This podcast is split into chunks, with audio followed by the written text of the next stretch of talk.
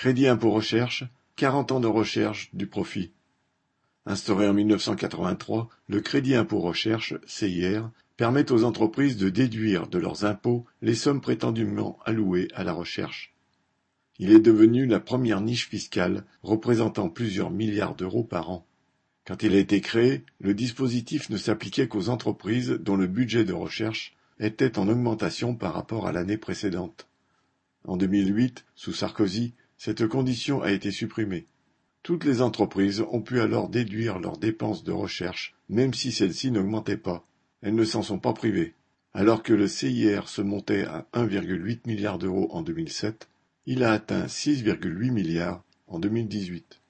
La plus grosse partie du CIR est captée par les plus grosses entreprises automobiles, électroniques, laboratoires pharmaceutiques. Représentant moins de 1% des bénéficiaires, les 50 plus grandes entreprises totalisent à elles seules la moitié du CIR. Selon les experts de France Stratégie, les très grandes entreprises ne réinvestissent que 40 centimes d'euros pour chaque euro d'aide versée. Autrement dit, 60% de la réduction d'impôts est du bénéfice net pour ces grands groupes. On est bien loin des contrôles tatillons imposés aux plus pauvres pour toucher la moindre aide de quelques euros. Le CIR n'est qu'un des dispositifs qui permettent aux capitalistes d'aspirer l'argent public directement sur leur compte.